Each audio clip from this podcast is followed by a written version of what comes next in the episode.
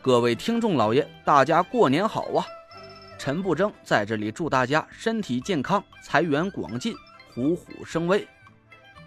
在新的一年里，我会为大家奉献更多、更好、更精品的有声书，给大家听个过瘾。从除夕到初七，我会为大家爆更，每天更新五集。在我的声音词条的每个页面啊，有个小圆圈，里面有个赏字。各位听众老爷，各位家人，您开心呐，就给我打赏个一块两块不嫌少，十块八块也不嫌多。毕竟啊，咱这书还有很多很多集要去听，而且是一直免费让大家听的，这我也得吃口饭嘛，是不是？谢谢了，各位听众老爷。第二百五十四集，我对李莹使了个眼色，悄悄的指了指杂物间的位置。李莹点点头。我们俩一起慢慢的靠近了过去。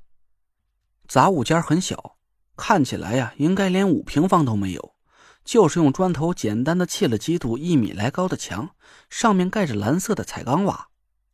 我现在对李莹是佩服的五体投地，这丫头竟然能想到把风水术跟数学结合在一起，这么精准的算出了阴煞所在的位置。我把李莹护在身后。他扶着我的肩膀，探出脑袋，好奇的看着杂物间。我感受了一下水鬼的气息，呵呵，不知道是不是我现在道行比以前高了很多。我感觉杂物间里的气息简直是弱到爆了。说句膨胀点的话，我就算是用一根小石头都能把它碾死八回。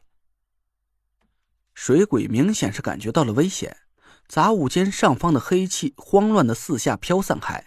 我手指一抬，在面前画出了一道拘魂符。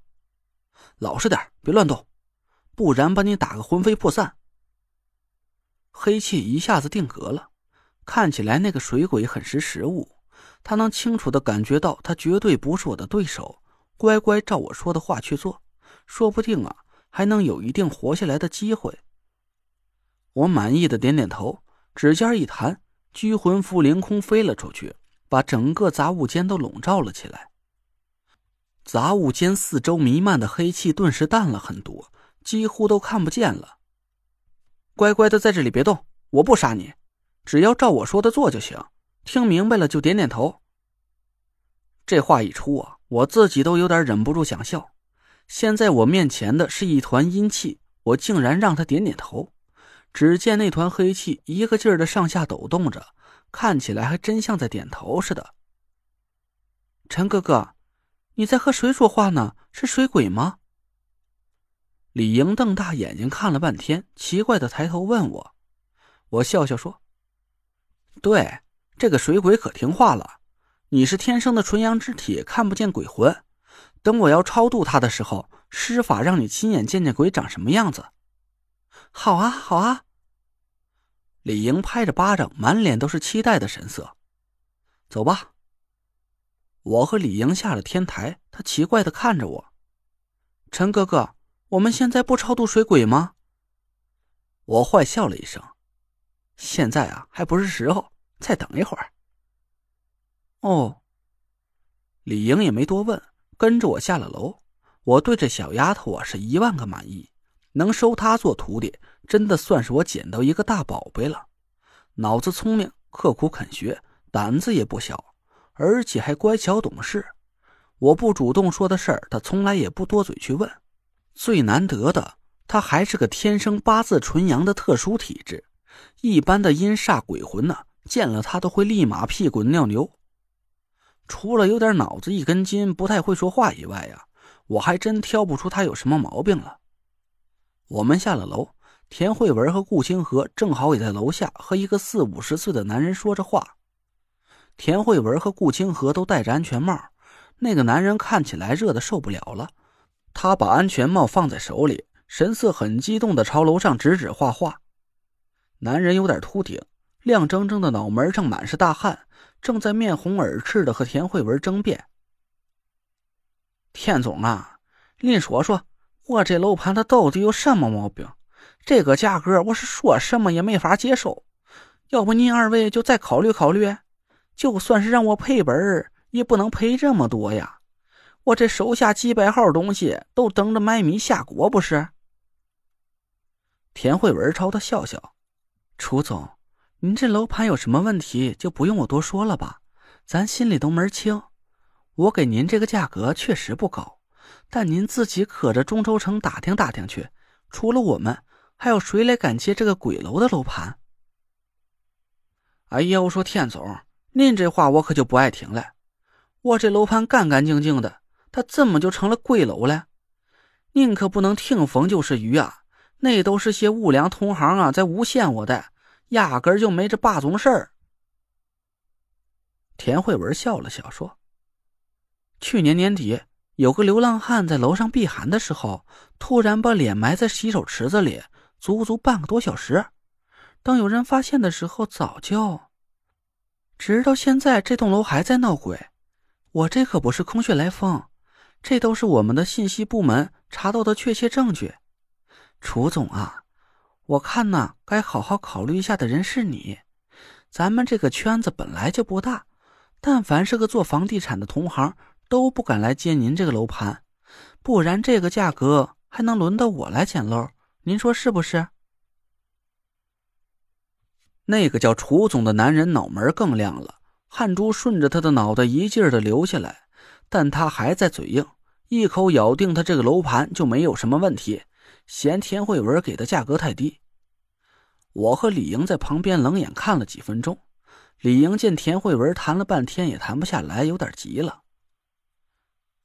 陈哥哥，水鬼可是我们亲眼看到的，你赶紧去帮师母作证啊！我们是有证据的。我朝他笑笑说：“嗨，空口白牙不如亲眼所见。你想不想看一出好戏呀？”想。哎呀，这都什么时候了？你先帮师母，我再看好戏也不晚。这丫头还真是好心眼儿。我捏了捏她的脸，闭上眼睛，默念了几句咒语，一股玄青色的法力从我的丹田里喷涌而出，直直的窜上了楼顶的天台。吓唬吓唬他就行啊，不要闹出人命了，不然我饶不了你。李莹奇怪的看着我，不知道我在跟谁说话。几秒钟之后，楚总突然惊恐的瞪大了眼珠子，嘴巴越张越大。“哎呀呀，鬼鬼啊，有鬼啊！”看起来这个楚总的胆子不是一般的小，他都没来得及回头逃跑，顿时俩眼一翻，咕咚就栽倒在地上。田慧文和顾清河吓了一跳，还以为楚总是犯了心脏病，吓得他俩正要打电话报警。我笑着走过去，阻止了他俩，在楚总的人中上掐了几下，又拍了拍他的脸。哎啊，有鬼啊！楚总迷迷糊糊的睁开眼睛，我突然一把抓住了他的衣服。你这栋楼闹鬼，吓着我了，你赔钱！我躺在地上大喊大叫，楚总顿时急了眼了：“兄弟啊，兄弟，小点声，别喊了，别喊了！”他赶紧从地上爬起来，拍了拍身上的灰土，把我们几个人请到办公室里，还鬼鬼祟祟的关上了门。我心里暗暗冷笑，心想这家伙呀，还真是做贼心虚。整个工地一个工人也没有，看起来是都跑光了。现在就只剩下我们五个人，他竟然还怕有人听见。楚总颓然的坐在一个木头箱子上，他叹了口气，无奈的捂住了脑袋。田总，我也不瞒你了，是你说的没错，我这楼盘呢，哎，我都不知道该怎么和您说了。中，只要是您愿意接手，我就按您说的价格来吧。我这回呀，算是亏到姥姥家了，我呀。田慧文调皮的给我丢了个眼色，我也朝他眨了眨眼睛。顾清河挖了我们俩一眼，小声嘟囔了一句：“切，这时候都能被迫吃了狗粮了。”接下来的签约很顺利，田慧文和楚总各自在合同上签了字。就在两个人交换合同、互相握手的时候，我突然看见楚总的眼神里闪过了一丝不易察觉的阴狠。